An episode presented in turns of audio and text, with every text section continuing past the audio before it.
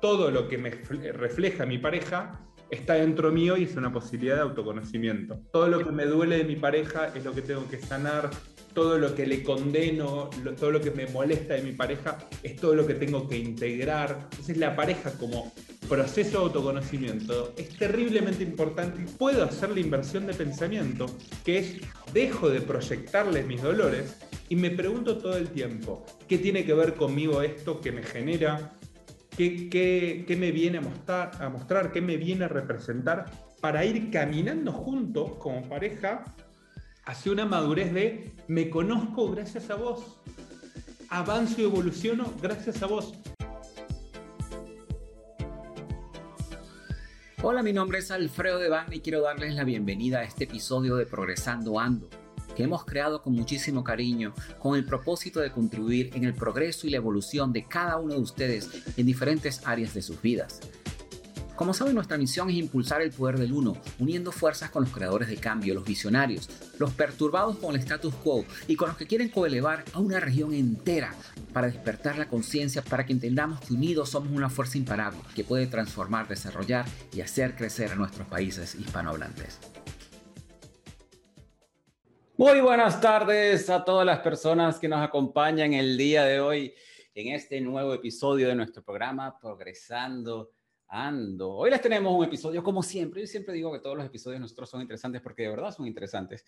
Pero ¿cuántos de ustedes se han preguntado cómo los conflictos de pareja ayudan a conocerme mejor?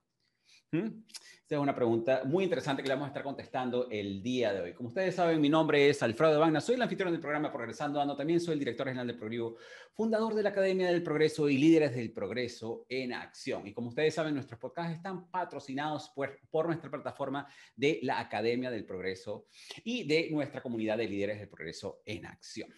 Definitivamente, algo que, que muchos de ustedes estarían de acuerdo es que los conflictos de pareja definitivamente son esas cosas que te desgastan energéticamente. Yo recuerdo que en mi última relación yo le decía a mi pareja algo que a ella le quedó muy marcado. Yo le decía, mira, yo cambiaría 20 momentos mágicos contigo por evitarme un solo conflicto de esos que nosotros tenemos. Porque en realidad era, eran de esas peleas que tú terminas totalmente agotado energéticamente, esas peleas que ya tú no quieres continuar, algo así como que ya, por favor, no sigamos en esto. Y en realidad era, al principio había muchísimas cosas que, que me chocaban a otro nivel de ella. Yo recuerdo que ella me decía, ella siempre me comentaba de que yo trataba a todo el mundo como si esa persona fuera empleado mío, incluso a ella. Y en cierta manera debo confesar de que era verdad, era verdad en cierta manera. A mí me tomó un poco de tiempo profundizar y refrescar todos esos conocimientos de desarrollo personal que yo había aprendido durante el tiempo para aprender que muchas de esas cosas que me molestaban a mí de ella a otro nivel era porque era un reflejo mío, era un reflejo, un reflejo de esas cosas que yo tenía que trabajar. A mí me tomó entender que a pesar de que ambos nos amábamos a, otro nivel, realmente yo siempre he dicho de que nosotros veníamos en la relación con muchas inseguridades y con muchísimas cargas emocionales y que definitivamente si yo hubiese sabido en ese momento lo que sé hoy en día, quizás todavía estuviéramos en esta experiencia de aprendizaje juntos, algo que nunca sabremos. Pero justamente la idea del tema de hoy es que vamos a estar viendo cómo esos conflictos de pareja nos ayudan a conocernos un poco mejor. Y justamente para hablar de ese tema, les tenemos un invitado especial. Así que para mí es un placer presentarles a nuestro creador de cambio, nuestro visionario, nuestro perturbado con el status quo y que definitivamente está trabajando para colevar a toda una región, Iñaki Rossi. Déjame hablar un poquito acerca de Iñaki. Iñaki es psicopedagogo y él le encanta acompañar a las personas en sus procesos de evolución a través de talleres, de seminarios, de consultas personales. Algo que me pareció muy interesante de Iñaki es que a los 18 años empacó todas sus maletas, bueno, sus mochilas en ese momento, y comenzó un viaje por el mundo en auto y en bicicleta. De, de, por sí pasó dos años recorriendo África y él nos comparte que todas esas experiencias lo han ayudado a profundizar mucho más acerca de sí mismo. Así que con esto me encantaría, Iñaki, darte la bienvenida el día de hoy a nuestro programa Progresando Ando. Un gustazo para mí, Alfredo, y gracias a toda la gente que me, que me, bueno, que me han invitado a este hermoso espacio. Gracias. Iñaki, de verdad que me llamó muchísimo la atención y me sentí bien identificado con esa parte que, que viajaste el mundo como, como mochilero, por, conociéndote un poco más de, de, ti. Una de las cosas que yo siempre le he compartido a las personas es que yo he tenido la oportunidad de vivir en muchísimos países, he tenido la oportunidad de, de conocer muchísimos países y de verdad que te conectas con la cultura a otro nivel. Pero no solo te conectas con la cultura a otro nivel, sino que también aprendes de ti mismo. Y justamente ahí paso a la primera pregunta que yo le hago a todos mis invitados. Cuéntanos un poquito más acerca de tu historia. ¿Qué fue lo que te llevó a ti a ser psicopedagogo? ¿Qué fue lo que te llevó a ti como a, crear todos estos seminarios, todos estos talleres, esta necesidad de querer ayudar a las personas en este viaje de transformación? Bueno, buena pregunta y buen inicio para, para esta charla.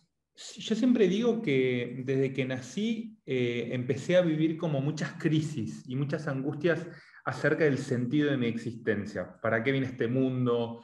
Eh, ¿Qué es lo que quiero hacer con, con estar vivo? Eh, bueno, ¿a qué, me quiero, ¿a qué me quiero dedicar?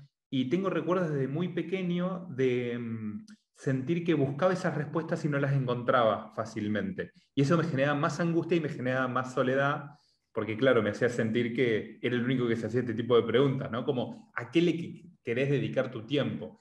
Y a mí lo que me generaba como mucha ansiedad es que para mí, que esto lo sigo diciendo y me parece eh, súper, eh, eh, que es tal cual, que el hecho de que estoy vivo y el hecho de que estamos vivos nos lleva al compromiso extremo de que necesariamente tenemos que vivir de nuestra pasión y tenemos que vivir de lo que amamos. Entonces, no me permitía ni siquiera estar viviendo una vida de mentira. Entonces, todas estas crisis de quién soy, a qué me quiero dedicar, eh, qué es lo que quiero hacer con mi vida, me llevó a montones de cambios. Desde mm, los 18 años, ganarme una beca irme a Tailandia a vivir durante seis meses como estudiante de intercambio, volver, eh, entrar muy fuertemente a la religión católica y preguntarme si quería ser sacerdote, después eh, salir de la religión católica Em, dejar mi carrera de administración de empresas, entrar en psicopedagogía, que fue una carrera que em, hoy le encuentro el sentido, pero en su momento también me generaba como mucho ruido, y terminar como con mi último gran viaje, que fue África durante dos años, con un primo que la recorrimos de, de norte a sur. Pero el sentido de todo este movimiento siempre fue la pregunta existencial interna de quién soy, como vos decís, este autoconocimiento, y qué es lo que quiero hacer en este mundo, a dónde me quiero, a qué me quiero dedicar. Entonces el viaje, más que un viaje de, encontrarme con el otro, que sí obviamente pasaba, era un viaje obviamente de introspección, eh, un viaje en donde yo,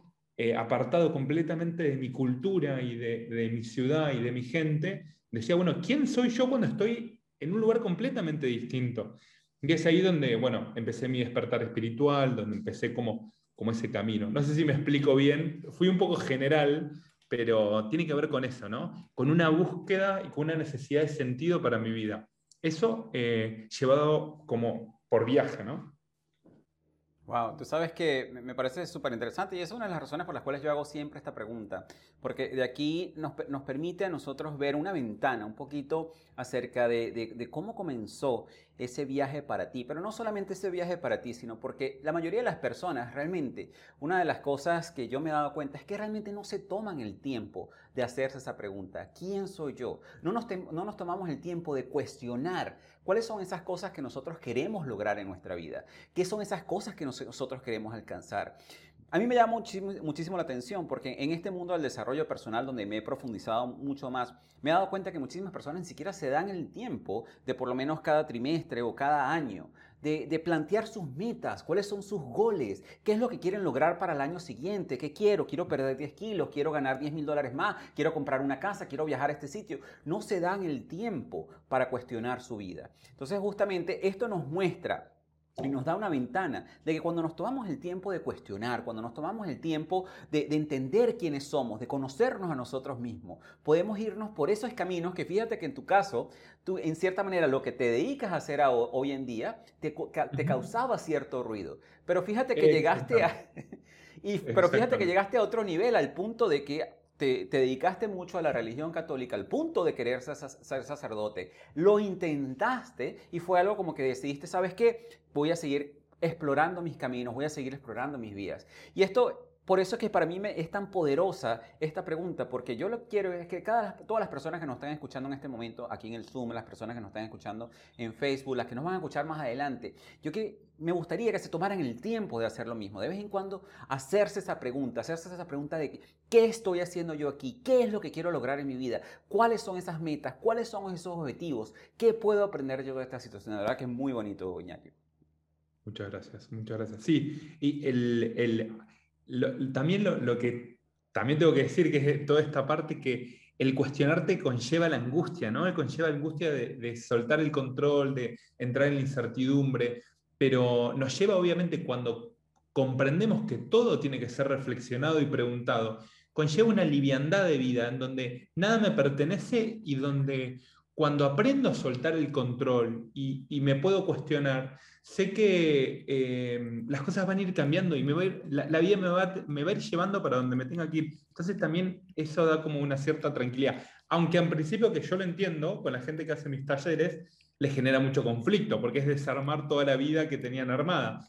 Pero mm, cuando uno se lo permite mover, cuando uno se lo permite cuestionar, viene como cierta tranquilidad y aprende, obviamente, como una regla universal, es que todo es movimiento, que todo tiene que estar moviéndose, porque si no se mueve, se muere, ¿no? Entonces, Así es. Entra como en el río. y fíjate que aquí es justamente tocando este tema, porque yo pienso que parte de esto que estamos hablando, y las personas dirán, pero estamos hablando aquí, estamos hablando de conflicto de pareja o estamos hablando de conocerse a sí mismo. Y, hoy vamos a descubrir que realmente las dos, las dos cosas están muy relacionadas, ¿cierto, Iñaki? Totalmente, totalmente. Y una de las cosas que, que, que realmente, yo, yo, pienso que eso es lo que quizás a la mayoría de las personas le, le, les causa tanto ruido, quizás les previene hacerse esa pregunta, eh, a cuestionarse de por qué, por qué están viviendo la vida que están viviendo y qué es lo que realmente quieren lograr en su vida. Es porque, como tú acabas de decir, eso es una pregunta que a la mayoría de las personas les, les causa angustia, les causa ansiedad, de preguntarse, ¿Dónde estoy ahorita y a dónde quiero llegar? De preguntarse de que tengo 10 años quizás en este camino y no he alcanzado lo que quiero lograr, no he llegado a donde quiero lograr. Es lo que tú acabas de mencionar es aprender a soltar ese control. Porque recuerda, y bueno, nosotros lo sabemos que estamos en el mundo del desarrollo personal, que todos los seres humanos generamos una identidad. Y a veces eso es lo que a nosotros nos genera cierta resistencia. El momento en que nosotros tenemos que soltar esa identidad y crear una nueva. Pero lo que la mayoría de las personas quizás no entienden, que eso es lo más bonito que pueden hacer en sus vidas.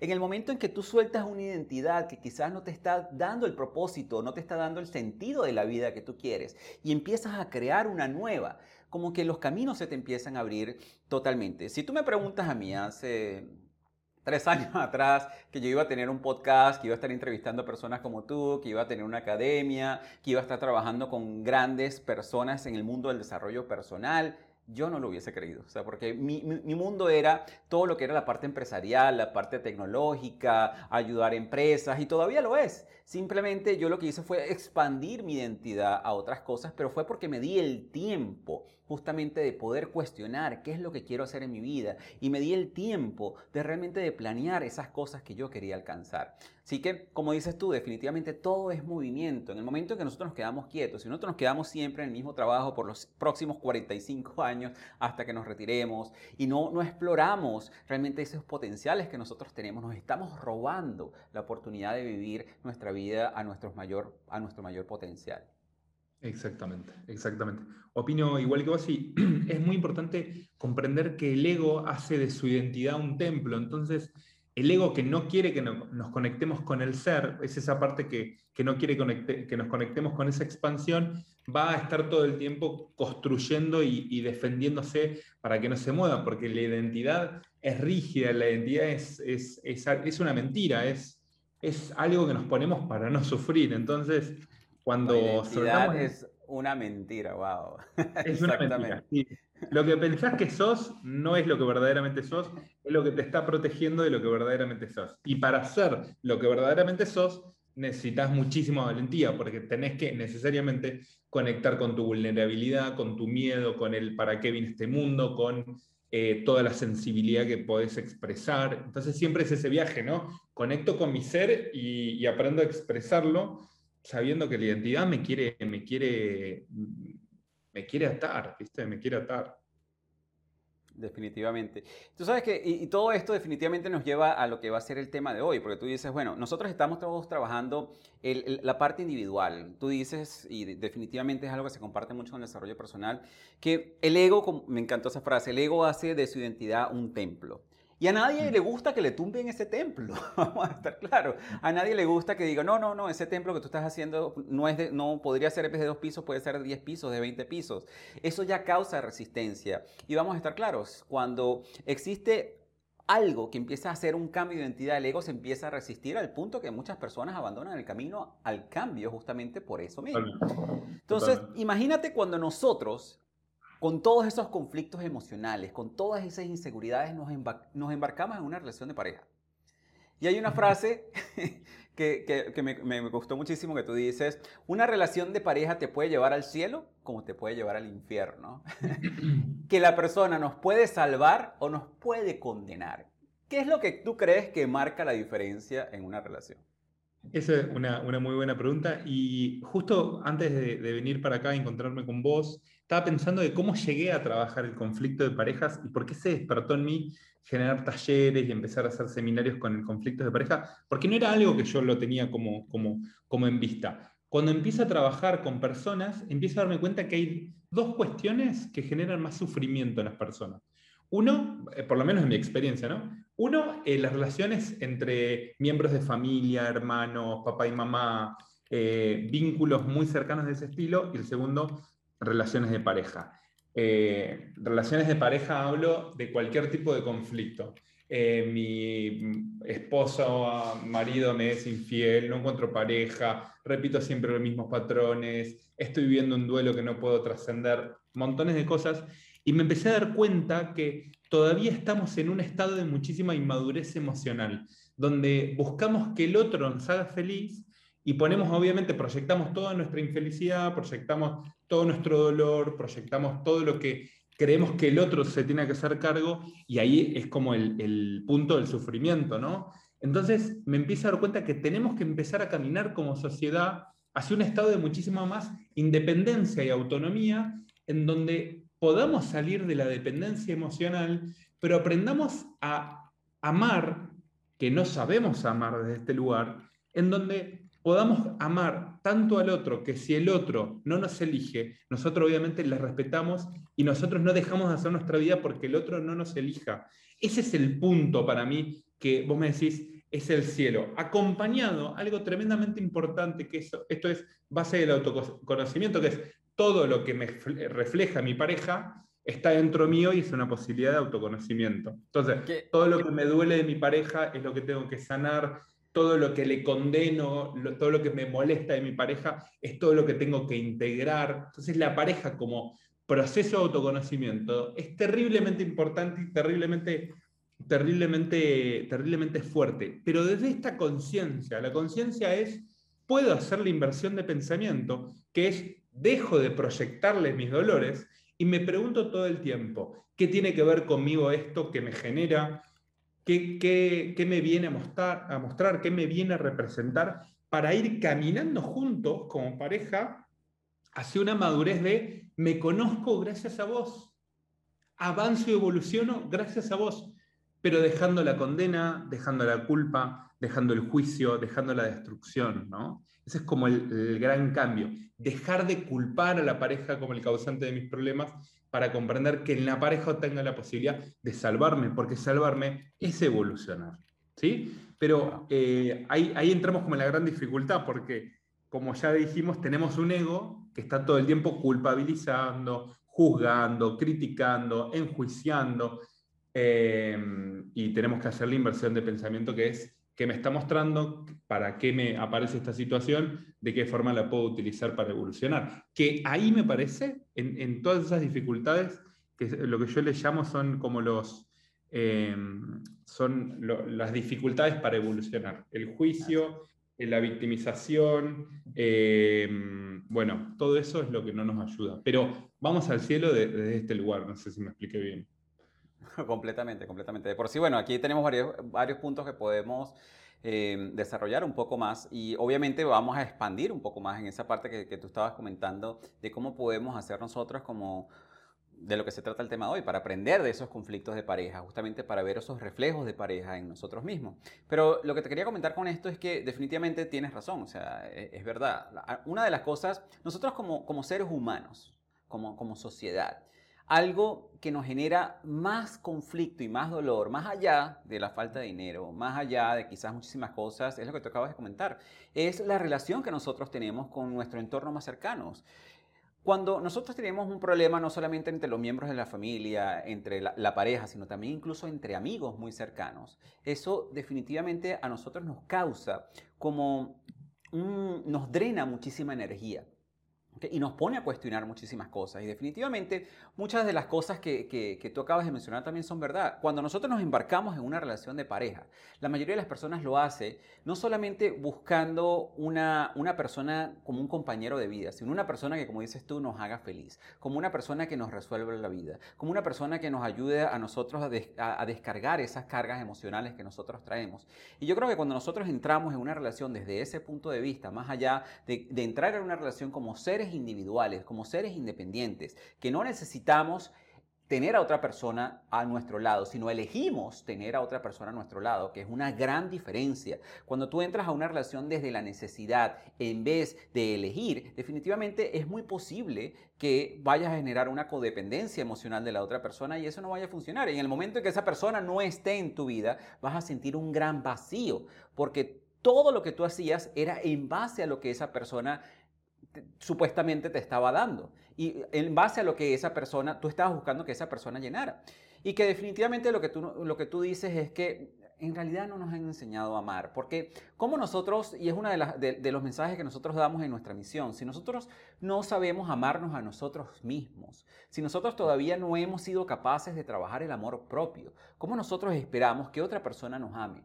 O nos ame de la manera que nosotros queremos que esa persona nos ame. Si nosotros no hemos llenado esos vacíos internos nosotros mismos, ¿cómo nosotros esperamos que otra persona los llene?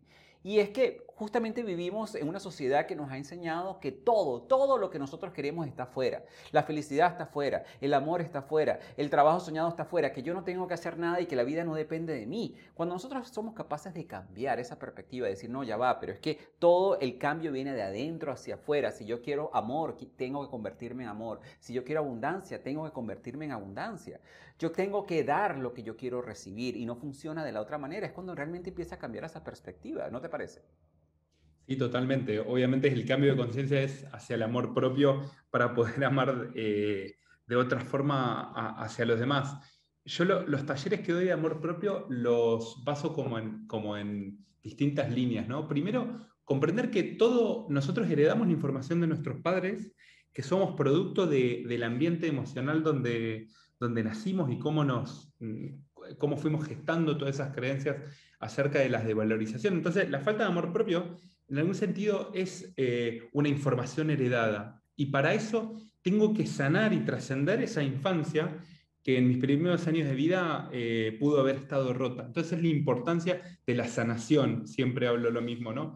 La sanación es poder ir liberando y trascendiendo todas esas emociones de dolor, que me llevan a estar en un estado de, culpa, de juicio, para poder ir perdonando y para, poder ir sintiendo que me voy liberando emocionalmente y voy haciendo que mi carga se hace más liviana. Entonces, la sanación como método eh, hacia el amor propio, segundo, lo que siempre digo es sacarnos la idea y la creencia de que ser egoísta está mal y la necesidad de ponernos como prioridad pero es que es algo que nos han condicionado, nos han condicionado de que, de que tú tienes que velar por los demás antes de velar por ti, pero yo, siempre he dicho, ¿cómo puedes velar tú por los demás si no puedes velar ni por ti mismo? Error garrafal, pues no podemos darle al otro lo que no nos damos. No tenemos.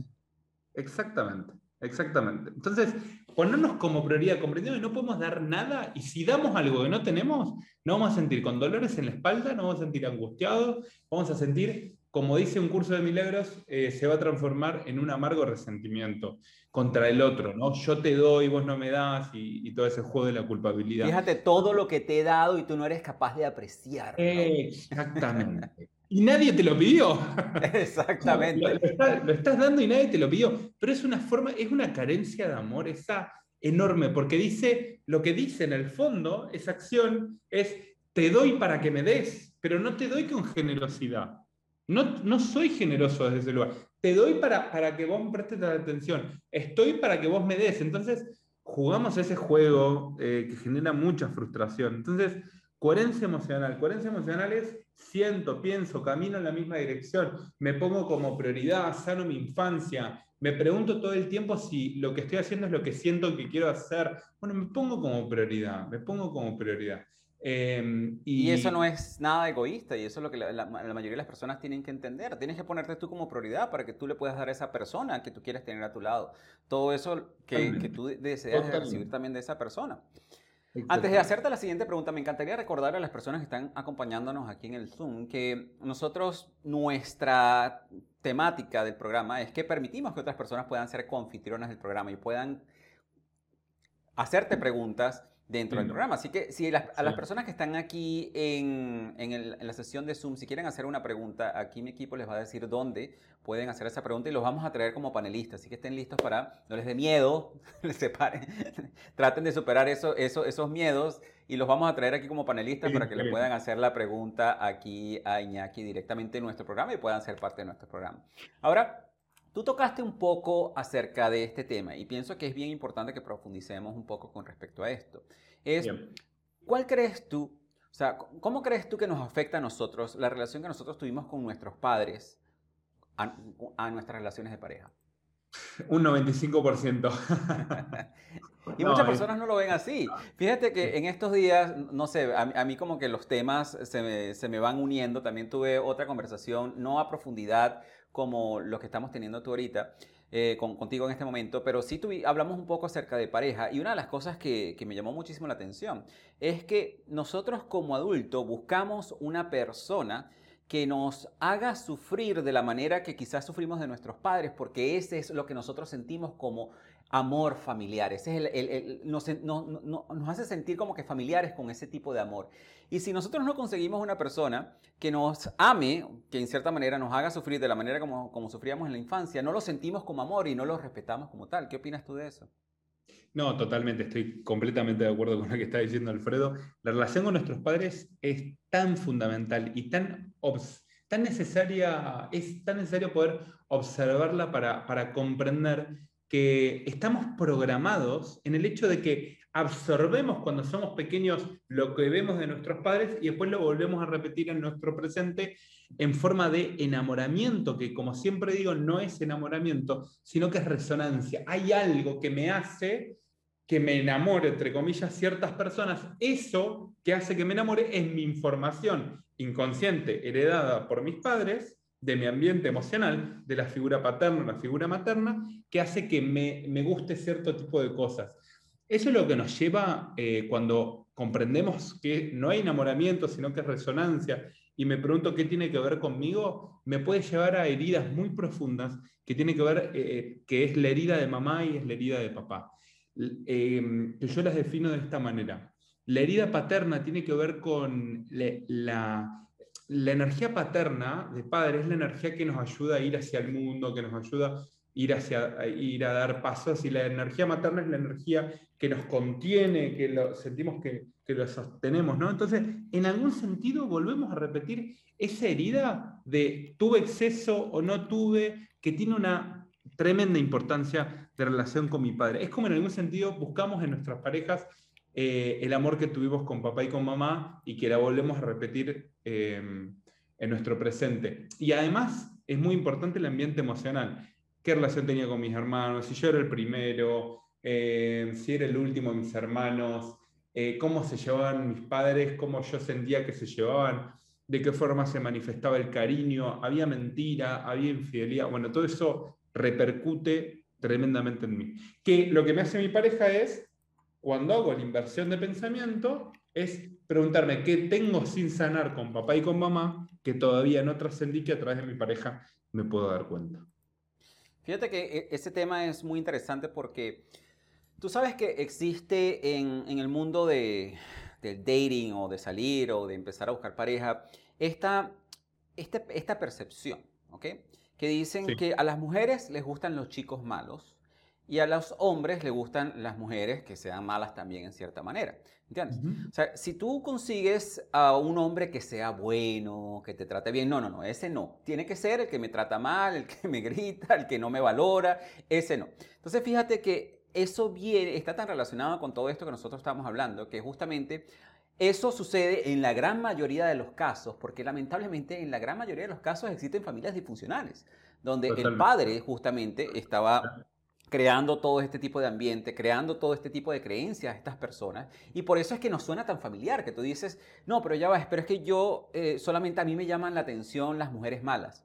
Pero en el momento en que tú sanas eso, o sea, yo de por sí, yo tengo ya cinco años soltero y una de las razones por las cuales yo me he mantenido soltero tanto tiempo, porque ya yo no quiero eso en mi vida. O sea, yo, realmente hay ciertas cosas en mi vida que ya yo no deseo. Y lo importante que, que es sanar ese tipo de relaciones. Porque cuando tú vives una experiencia con tus padres, ahí es donde o formas un ciclo en el cual lo repites, y si tu papá era un chico malo y tú te consigues un chico malo que te trata mal y que no te valora, y, de repente tú sigues repitiendo esos patrones. Y de la misma manera, o tú rompes el ciclo. En mi caso, habían ciertas cosas de mi papá biológico que yo nunca aprecié y que realmente me hicieron muchísimo ruido y eso fue lo que me llevó a ser el contrario, el hombre contrario de lo que él fue, porque yo digo, ya va, esto no es aceptable, de la manera como él hace ciertas cosas no deben ser de esa manera en muchísimos aspectos, yo no quiero ser así.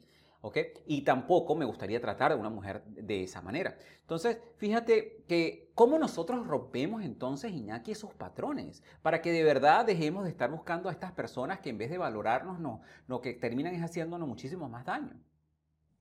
Yo creo que se rompe cuando se toma conciencia, ¿no? Cuando, cuando uno toma conciencia que está repitiendo el patrón, cuando uno toma conciencia que está repitiendo historias de, los padres, eh, cuando, ¿viste cuando te hace como el clic en la mente que decís, ahora lo entiendo de dónde viene, eh, me parece que ese es el momento como de insight que decís, ahí eh, estoy rompiendo y trascendiendo algo que, que no había podido trascender. Para mí es tomar conciencia. Y tomar conciencia para mí lo que significa es, todo lo que vivís en el exterior, el exterior es un reflejo de tu estado interior. Entonces, la pareja que atraes, los amigos que tenés, las relaciones dificultosas que tenés, siempre están hablando de una información inconsciente, que cuando haces el cambio de conciencia, te la observas, tomas conciencia. ¿Sí? Por ejemplo, eh, bueno, vos, vos estabas diciendo un patrón, otro patrón es, por ejemplo, eh, madres sobreprotectoras, que están mucho con los, con los chicos, y padres más bien ausentes. Entonces, mujeres que atraen hombres que no están, no están ausentes. Entonces, el cambio de conciencia es comprender esto. Siempre estoy con la pareja que tengo que estar porque la energía no se equivoca. Esto no quiere decir que me tenga que quedar, ¿eh? Este, no quiere decir que me tenga en lugares, pero hubo algo de la energía, de la vibración, que hizo que yo resuene con algún tipo de personas. Entonces, de este lugar observo mi realidad y me doy cuenta que, por ejemplo, una mujer con una madre sobreprotectora resuena con hombres que no están, que están ausentes, que son inmaduros emocionalmente. Entonces, en vez de condenar al hombre, me pregunto, ¿qué hay adentro mío por lo cual yo resueno con hombres inmaduros. Y cuando empiezo a mirar el modelo que vengo y que estoy repitiendo la misma historia, ahí empieza a romper el ciclo. Porque estoy observando y estoy haciendo consciente lo inconsciente. Antes lo inconsciente me manejaba la vida y ahora lo consciente empieza a decir, esto tiene que ver conmigo, pero la regla fundamental de tomar conciencia es comprender que todo a mi alrededor siempre tiene que ver conmigo. De esta forma estoy tomando conciencia y en la medida que tomo conciencia, tomo más las riendas de mi vida y soy más creador de lo que verdaderamente quiero, ¿no? Pero todo el tiempo es, este ejercicio.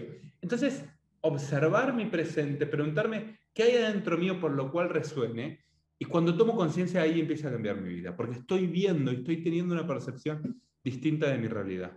Pero fíjate que, que, viene a, a cómo nosotros comenzamos el programa. Y comenzamos el programa desde el punto de vista del autoconocimiento, desde el punto de vista de la autorreflexión, desde el punto de vista de tengo que conocerme a mí mismo y tengo que tomarme el tiempo suficiente como para conocerme a mí mismo, para saber y para ser consciente que definitivamente a veces en vez de empezar a culpar a los demás de todo lo que nos pasa, cuando nosotros echamos un paso atrás y decimos ya va, pero ¿qué, qué está generando esta situación? Y que tú tienes razón, hay muchas personas que, bueno, esta es la pareja que tengo en este momento, o sea, aquí en ese momento, pero esa es la que tú quieres. Y si no es la que quieres, ¿qué puedes hacer entonces para cambiarla? Porque no necesariamente, porque otra cosa que pasa hoy en día es que las personas como que están soltando demasiado rápido sin ni siquiera dar la oportunidad, ¿no?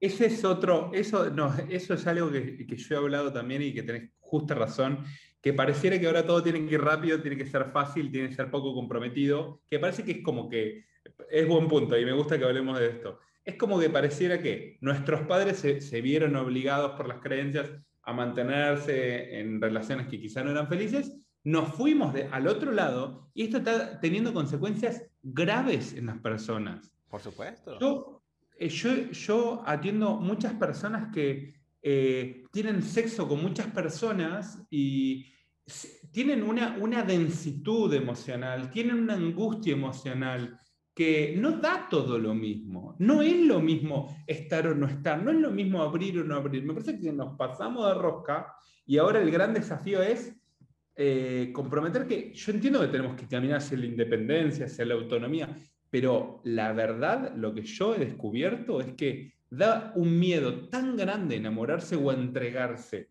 a una relación que nos hemos pasado de rosca. Entonces, más que pasarse de rosca es volver al miedo que me genera entregarme. Mucho miedo genera. Cuando digo mucho es de los mayores miedos que he encontrado y poder animarme siguiendo mi autonomía, mi independencia, pero también sabiendo que tengo miedo que me lastimen, tengo miedo, pero aún así necesito para estar en una relación de intimidad y de profundidad algún grado de apertura, me tengo que abrir sí o sí. Entonces, esa barrera del miedo la tengo que abrir.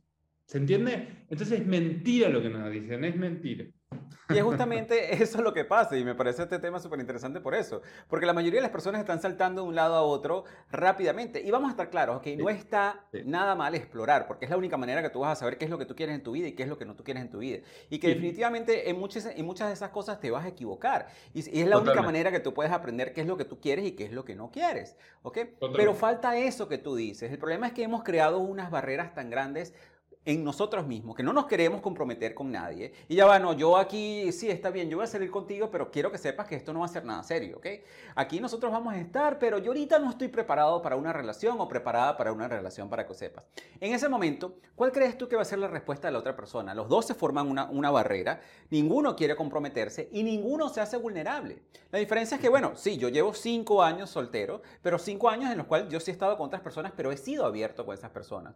Y le he dicho, mira, cuando hay cierta cosas que yo he visto que cuando me estoy abriendo con esas personas que yo veo que no van a hacer sincronía conmigo, que no realmente no nos van a llevar a tener una relación exitosa, soy capaz de decírselo, decirle, mira, yo la verdad, una de las cosas que me han pasado a mí en otras relaciones y una de, las, razones por las cuales mis otras relaciones no han funcionado ha sido por esto, por esto y por esto. Y yo sé que estas son el tipo de cosas que no me van a llevar a tener una relación exitosa y que no nos va a llevar a tener una relación exitosa. Y soy claro en ese aspecto. Y que yo creo que eso es lo que le falta a muchísimas personas, es poder tener ese poder de ser vulnerable, hacerle saber a la otra persona, mira, lo que pasa es, esto es lo que yo quiero, esto es lo que no quiero, y darse la oportunidad en cierta manera.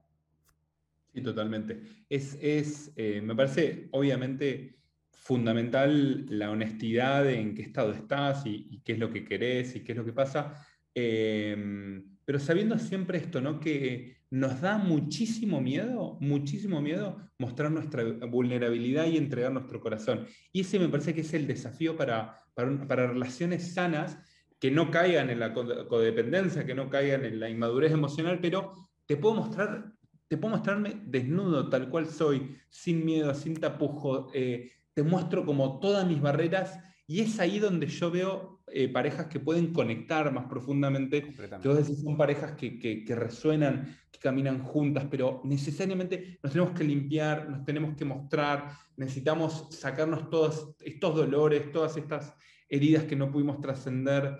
Em, sí, obviamente la honestidad me parece muy importante personas que estén solteras y quieran un vínculo profundo, que sepan trabajar en su interior para la autosanación, eh, bueno, para, para, aprender a mostrarse vulnerables, aprender a, a, conectar con sus emociones, aprender a conectarse con lo que sienten y, poder expresarlo. Bueno, todo ese camino es re necesario.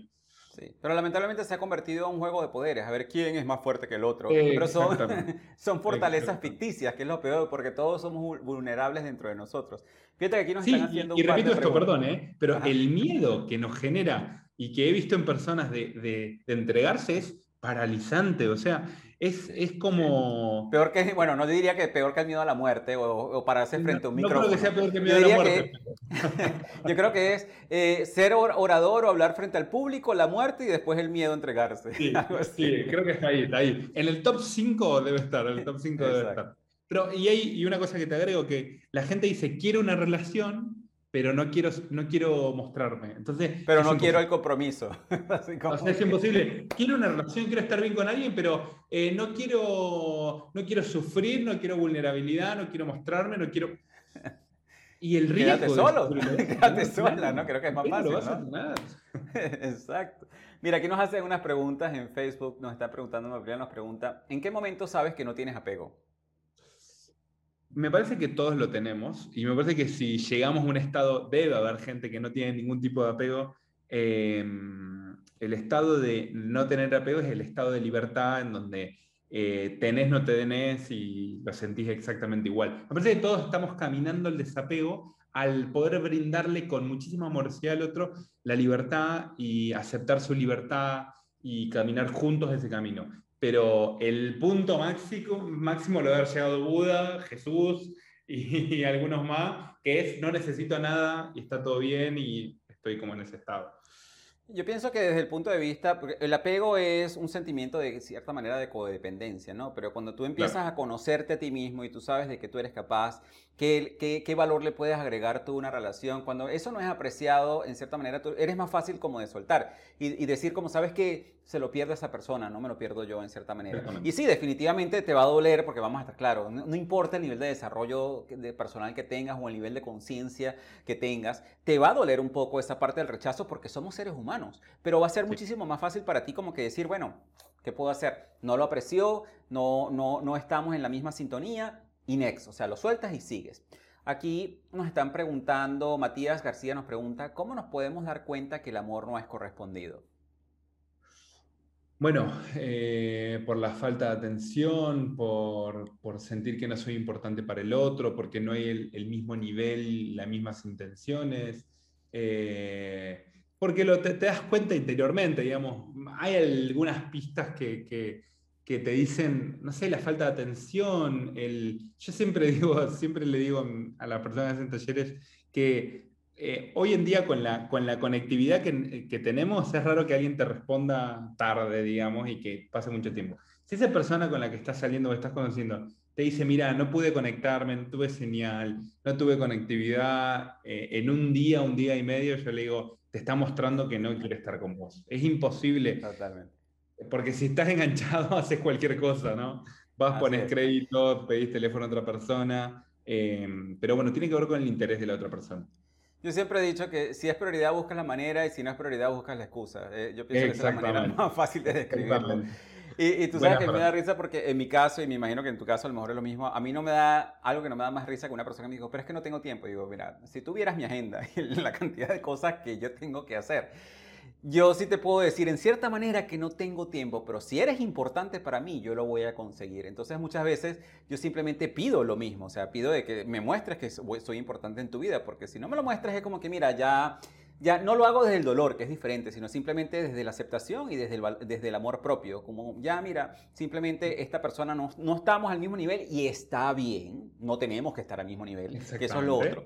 Que eso es lo que le pasa a muchísimas personas, ay, pero ¿por qué no me quiere? Bueno, no te quiere porque, bueno, lo que sea, no, no, no tienes por qué, en cierta manera, cuestionar esa parte, sino simplemente cómo te sientes tú. Y, y, está bien que una persona, uno, no es monedita de oro para todo el mundo, y, pero cuando tú lo aceptas y tú dices, bueno, no me quiere de la misma manera, está bien, es su pérdida y continúas, no hay problema. Pero fíjate, Alfredo, perdón que te interrumpa, ¿no? Que fíjate lo desvalorizado que estamos, que Total. Eh, eh, la persona no nos quiere hacemos todo para que nos quiere, es una locura, ¿no? Disculpa que te interrumpí, pero me acordé de eso, que eh, esta persona no me quiere, estoy sufriendo porque esta persona no me quiere. Bueno, qué bueno que te lo haya dicho, qué bueno que lo sepas, porque no gastes tiempo ahí, ¿no? No, y lo peor es que cuando conseguimos una persona que sí nos quiere, entonces no la valoramos de ninguna manera y se vuelve un ciclo. Eso es lo que muchas personas no entienden, que se termina volviendo un ciclo. No salimos de una para entrar en otra. Aquí, aquí bueno, este, vamos, Marian nos está haciendo una pregunta. Vamos a ver, Marian, dime si puedes ser panelista para, para que contestes esta pregunta con nosotros aquí en vivo. Ahora, con esto de que estamos hablando del tema de hoy, que es justamente cómo nosotros podemos aprender a través de los conflictos de pareja, yo pienso que ya hemos dado bastantes tips, pero vamos a ser más claro. ¿Cómo esa parte que tú mencionabas, y yo creo que fue una de las cosas que yo mencioné al principio cuando hice la introducción del programa, que es, llegó un momento en que todas esas cosas que a mí me molestaban más de mi pareja, yo me daba cuenta que en realidad las tenía yo mismo. Entonces yo decíamos, ¿sabes qué? Yo cuando yo caí en ese nivel de conciencia, yo dije, mira, sabes que estas cosas que más me molestan de ella son cosas que yo tengo que trabajar. Y aquí es donde sucede algo muy interesante. Cuando yo me di cuenta, yo las empecé a trabajar. Y ahí empezó, ya no me empezaban a molestar tanto de ella, pero sí ahí llega un momento que en pareja o crecen juntos o llega un momento en que uno crece y definitivamente empiezan a crecer en caminos totalmente distintos hasta que llega un punto que no es sostenible y la pareja no se puede mantener. ¿ok?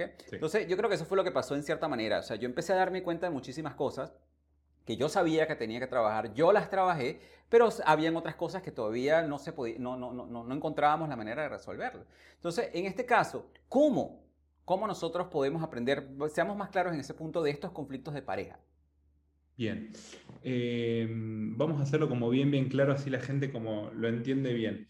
Como conceptos así como específicos. Primero comprender que, eh, por lo menos donde yo trabajo, que es el despertar de la conciencia, que nos creemos eh, separados con el otro, pero en realidad todos somos uno y lo que vivimos exteriormente siempre habla de nosotros. Segundo, comprender que en la pareja se viven dos tipos de proyecciones.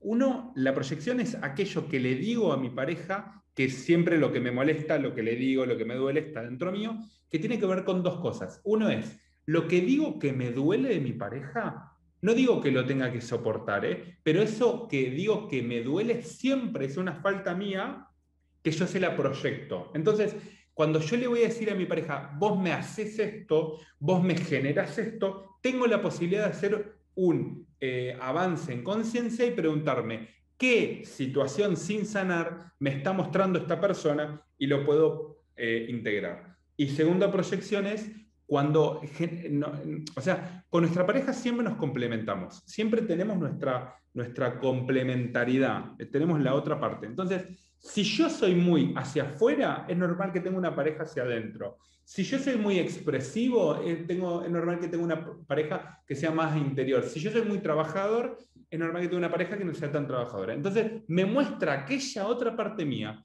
que tengo que integrar. Entonces, lo que me molesta es aquello que yo no me permito y que tengo que integrar. Estas son como las claves de la evolución. En mi, con mi pareja sano aquello que todavía no sané de mi infancia. Entonces, todo lo que le digo que me duele de la persona está dentro mío y me pregunta, ¿qué tengo para sanar? Y voy hacia adentro. Y segundo, aquello que no me permito, porque me muestra la otra polaridad.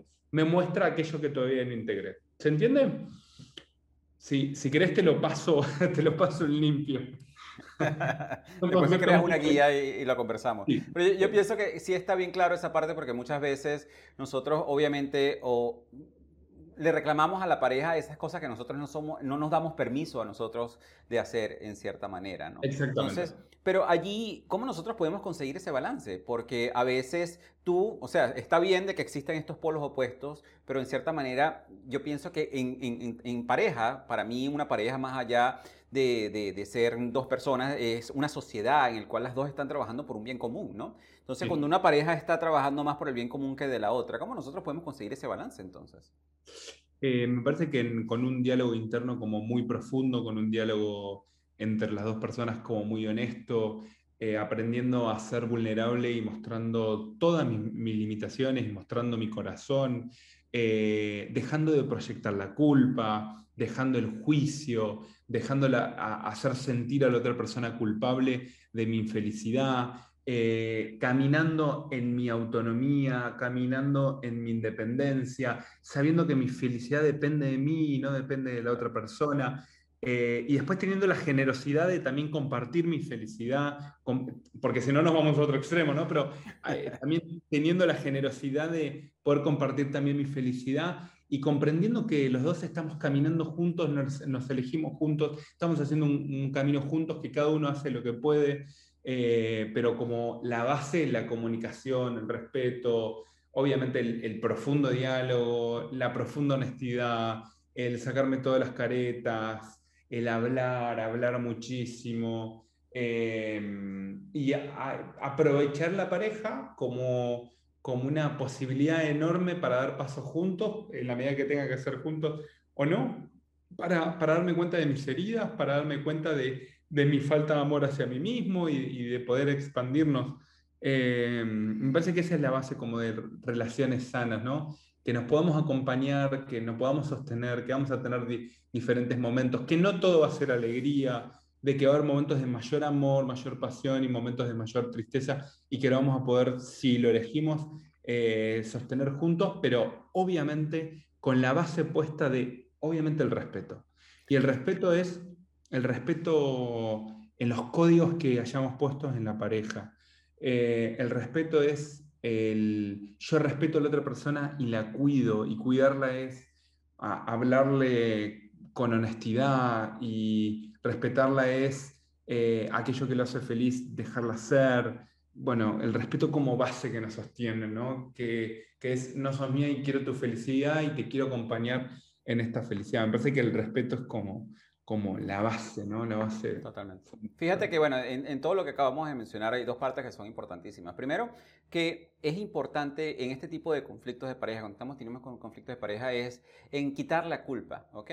Cuando nosotros culpamos a la otra persona, lo que vamos a hacer inmediatamente, que es lo que yo siempre le aconsejo a, las personas y yo lo aprendí a las, a las, malas, cuando tú culpas a la otra persona de tu infelicidad o tú, tú eres el culpable que me pase este o que yo me sienta de esta manera, eh, realmente primero que dejamos de tomar responsabilidad, no tomamos responsabilidad de lo que nosotros somos capaces de hacer nosotros mismos, porque muchas veces, y esto es algo, esto es desarrollo personal 101, no es lo que pasa, sino en la interpretación que tú le das a lo que pasa, que marca la diferencia. Porque si una persona te dice algo, no es lo que realmente la persona te está diciendo, sino qué significado le estás dando tú a eso que la persona te está diciendo. Entonces, en ese caso, ¿es culpa de la otra persona o es culpa tuya por la interpretación que le estás dando tanto, al que le estás dando tú mismo? Y no diría tanto culpa, o es responsabilidad tuya ponerle otro tipo de significado a lo que la otra persona te está diciendo. Porque muchas veces no nos tomamos el tiempo de tratar de entender qué es lo que nos está tratando de decir la otra persona. Porque además que no nos han enseñado a amar, no nos han enseñado a comunicarnos. Entonces, la otra persona está tratando de darte un mensaje y quizás te lo está dando mal y tú lo estás malinterpretando encima de eso, obviamente que va a haber una barrera de comunicación. Y cuando tú eres capaz de echar un paso atrás, tomar una pausa, respirar y tratar de interpretar qué es lo que la otra persona te está tratando de decir, quizás detrás de esas palabras que no te estás sabiendo decir y decirle, ah, ya un momentico, tú me estás queriendo decir entonces que tal y tal cosa. No, no, te estoy queriendo decir esto, te estoy queriendo decir es tal y tal cosa. Ah, ahí empiezas a abrir una puerta de la comunicación. Y que definitivamente que tú empieces a aprender que todas esas cosas que quizás te están molestando, todas esas cosas que tú estás expresando, son cosas que tú también tienes que sanar internamente. Y en ese momento, cuando tú tomas responsabilidad de ti mismo, de tus sentimientos, obviamente la conversación va a cambiar a otro nivel y obviamente va a ser mucho más fácil poder resolver los conflictos con tu pareja. Claro, siempre y cuando, porque esto es lo otro que pasa, para bailar tango se necesitan dos personas. La otra persona también tiene que estar en cierto nivel de conciencia, como para poder entender lo que tú estás tratando de decirle y para, para poderle hacer entender, en cierta manera, cómo ustedes pueden manejar ese balance de comunicación entre los dos, ¿no? Entonces, yo pienso que aquí todo esto se, lo podemos enmarcar en comunicación y autoconocimiento. Totalmente, totalmente. Ahora, un segmento nuevo que tenemos en nuestro programa. Cinco preguntas que te voy a hacer rápidamente aquí para todas, para que me, contestes aquí, para ver qué, pues, saber un poco más de ti. ¿Qué libro transformó tu vida? El poder de la hora. Ah, ese transformó mi vida definitivamente. Ese, para las personas que no lo han leído, El poder de la hora es uno de esos libros que cambia las conversaciones internas que tú tienes contigo mismo y el significado, como estábamos hablando en este momento, que tú le das a, las cosas que te pasan. Algo que muchas personas puedan pensar de ti, pero que están totalmente equivocados? Eh, qué buena pregunta. Em, que estoy siempre feliz. Yo creo que eso lo piensan de todos en cierta manera. Y uno no se da cuenta que todos somos humanos, ¿no? Que tenemos momentos arriba y momentos abajo. Claro, claro. ¿Cuál ha sido tu mayor error a nivel de finanzas? Qué buena pregunta, me encantan estas preguntas. Em, no haber ahorrado, no haber tenido la capacidad de ahorro, eh, haber invertido más de lo que me daba mi presupuesto, eh, sí, no haber tenido como la inteligencia de, ahorrar y, haber tenido como todo esto de invertir, invertir, invertir y, haberme quedado como colgado un poquitito por eso. Bueno, fíjate que hasta invertir demasiado es un error. Hay muchas personas o que no ahorran o invierten demasiado, ¿no? Eh, totalmente. Y ahora, ¿cuál ha sido tu mayor error a nivel de relaciones? Eh, me parece que antes de. Yo ahora estoy casado hace un par de años, estamos esperando a nuestro primer hijo. Ah, eh, felicitaciones. muchísimas gracias. Eh, estoy muy feliz con mi esposa, con Emilia. Em, he vivido situaciones con mucha inmadurez de parte mía, en donde tenía sexo y no me importaba, donde tenía otro nivel de conciencia, donde no terminaba como de respetar del todo las emociones de la otra persona. Eh, me parece que, había como mucho, en el fondo había mucho miedo mío a comprometerme y era mi miedo como de evadirme y me parece que eso ha hecho que, que no haya sido lo más respetuoso. O sea, nunca hice nada extremo, pero mm, hoy haciendo una mirada, me parece que por mi madurez emocional, por mi falta de conciencia, eh, no termina de ser lo cuidadoso que hoy sería. ¿Sabes qué es lo interesante de eso? Que, claro, cuando una persona te escucha dirá, bueno, ¿qué, tanto habrá hecho? Pero es que cuando tú llegas a un cierto nivel de conciencia, tú dices como que ciertas cosas que pudiste haber hecho mejor, tú tomas responsabilidad de eso y tú dices, mira, ¿sabes qué? Estas cosas que no son nada graves, las pude haber hecho mejor y, y eso es parte del camino del aprendizaje, ¿no? Ahora, algo que creías antes que ya no crees. Eh, en la iglesia católica. Yo sabía que venía por ahí, en cierta manera. Y no te voy a preguntar por qué. En ese, Dios que teníamos ahí en la cruz, eh, la iglesia católica. Eh, ah, y, algo más que. yo, esto es esto no, no, está bueno lo que voy a decir. O sea, pensé que, no pensé que la gente estaba con tanto dolor. Ese, eso es con tantas situaciones, con, tanto, con tantos temas profundos a resolver. Eh, eso fue un hallazgo como terapeuta. Qué bueno, qué bueno. Aquí nos están haciendo la última pregunta por Facebook, es ¿en qué momento dejas de intentar salvar una relación? Me parece que cuando sentís que ya no vale la pena y cuando ya hay un grado como de humillación, como una falta, cuando te empezás a faltar el respeto hacia vos mismo tratando de salvar algo que no, no te lleva a ningún lado. Me parece que ahí está el, tema. Cuando, cuando haces cosas que no mm, sentís que te faltan el respeto, cuando vas en contra de lo que sentís, cuando, como, como diríamos acá en Argentina, cuando te arrastras por otra persona, mm. cuando te humillás, eso me parece que no tiene ningún sentido y cuando... Y, y dicho de forma más simple, cuando el otro te dice que no quiere más, ahí está. Dejar de insistir, así de fácil. Y que definitivamente, yo lo que le digo a las personas que es en el momento en que tú empiezas a sacrificarte a ti mismo, empiezas a sacrificar tus, tus, tus principios, te empiezas a sacrificar tu identidad en cierta manera. Y no estoy hablando de la identidad que hablamos al principio, que es una identidad que quizás es falsa, sino e, esos principios y valores que tú tienes, cuando los empiezas a sacrificar por otra persona, en ese momento creo que ya no vale la pena que continúes insistiendo en algo que no va a ser. Ya sean todas las personas que nos están escuchando que sin progreso no hay evolución y que definitivamente sin acción hay progreso y sin progreso no hay evolución. Así que para nosotros esto más allá de un conversatorio nos gusta que sea un paso a paso. Y yo pienso que algo que les puede quedar a ustedes de todo esto que nosotros hemos hablado, que definitivamente, si tú quieres aprender de todos esos, de, esos conflictos de pareja es, y quieres aprender a conocerte a ti mismo, tienes que invertir muchísimo en conocerte a ti mismo, en tener autoconocimiento, de que si tú vas a entrar en una, en una relación de pareja, tú sepas con qué cargas emocionales estás entrando y con qué inseguridades. De que en el momento que estés teniendo un problema con tu pareja, realmente puedas reflexionar y decir, ya va, esto es algo de una inseguridad que yo traigo del pasado o esto es una carga emocional que yo traigo del pasado que me puede estar afectando ahorita y tratar de trabajarla. Y hay muchísimas herramientas. De por sí, una de las cosas que nosotros nos hemos enfocado en la Academia del Progreso es darles a ustedes todas las herramientas posibles para que ustedes puedan autoconocerse. Entre eso, un reto muy sencillo que ya se los he mencionado muchísimo, un reto de 28 días de gratitud totalmente gratuito que lo hemos creado como un regalo para todos ustedes en estos momentos de incertidumbre, donde ustedes a través de la magia de la gratitud, pueden aprender a conocerse a sí mismos y además también aprender a valorar esas cosas que quizás no se habían dado cuenta. Así que los invito a que hagan ese reto de 28 días y además que ustedes saben que a través de nuestras clases magistrales, meditación, técnicas de liberación emocional, eh, hipnosis y cambiar patrones de abundancia, todas esas son herramientas que te permiten a ti conocerte a ti mismo y definitivamente conectar con grandes personas creadoras de cambio como lo es Iñaki. Iñaki aquí nos están posteando las redes sociales de Iñaki. Iñaki, yo estuve viendo que tiene unos talleres de amor propio, ha hecho unos talleres increíbles también de parejas, ah, veo que haces unas meditaciones también súper poderosas. Háblanos un poco más de cómo te pueden conseguir las personas y, cómo los puedes tú ayudar en todo este camino, Iñaki. Me pueden encontrar por las redes, más que nada por Instagram, como Iñaki Rossi o www.iñakirossi.com. Estoy trabajando más particularmente en talleres que arrancan todos los meses taller de amor propio, conflictos de pareja, autoconocimiento, eh, vocación, proyecto de vida. Y bueno, en toda mi página web o en mi Instagram me pueden escribir y tienen toda la información y sean bienvenidos para, para preguntarme, para consultar, para todo lo que sientan que quieran hacer. Están súper bienvenidos. Y algo que le pido a todas las personas que nos escuchan en este momento o nos escuchan más adelante en todas nuestras plataformas, Amazon Music, en, Apple Podcasts, en Spotify, Google Podcasts, en la que sea.